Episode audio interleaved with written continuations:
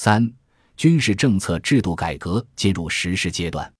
政策制度改革是军队改革的三大战役之一。长期以来，军队内部粗放式管理一直制约其建设发展，在经费、人才、装备、设施等资源方面，管理使用不够科学，综合效益不高。随着国防资源投入的不断增加，军队组织结构和技术构成日益复杂，向信息化转型步伐加快，迫切需要加强和创新军事管理，建立健全相关政策制度。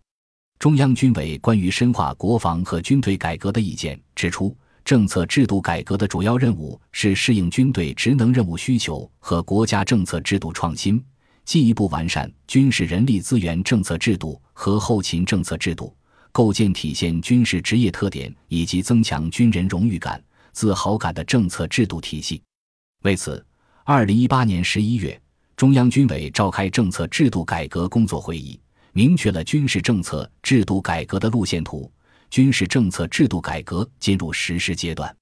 会议提出了四个具体要求：一是深化军队党的建设制度改革，贯彻新时代党的建设总要求，以党章为根本遵循，确保党对军队绝对领导的我军党的建设制度；二是创新军事力量运用政策制度，适应国家安全战略需求，全面履行新时代我军使命任务。三是重塑军事力量建设政策制度，加强军事人力资源制度体系设计，更好解放和发展战斗力。四是推进军事管理政策制度改革，创新战略管理制度，构建军费管理制度，加强军事资源统筹安排，提升军事系统运行效能，推动军队高质量发展。面对军事大变革，需要将这些变革以法律的方式固定下来。这无疑是依法治国、依法治军的内在要求。二零二零年十二月，十三届全国人大常委会第二十四次会议审议通过了新修订的《中华人民共和国国防法》。这次修订主要聚焦在以下几个方面：一是确立了习近平新时代中国特色社会主义思想在国防活动中的指导地位；二是调整了国家机构的国防职权。如对国务院和中央军委的部分国防职权作出调整，增加了军委主席负责制的内容；三是拓宽了国防活动的适用范围，如增加了关于制止分裂和保护国家发展利益等的规定；四是拓展了重大安全领域防卫政策，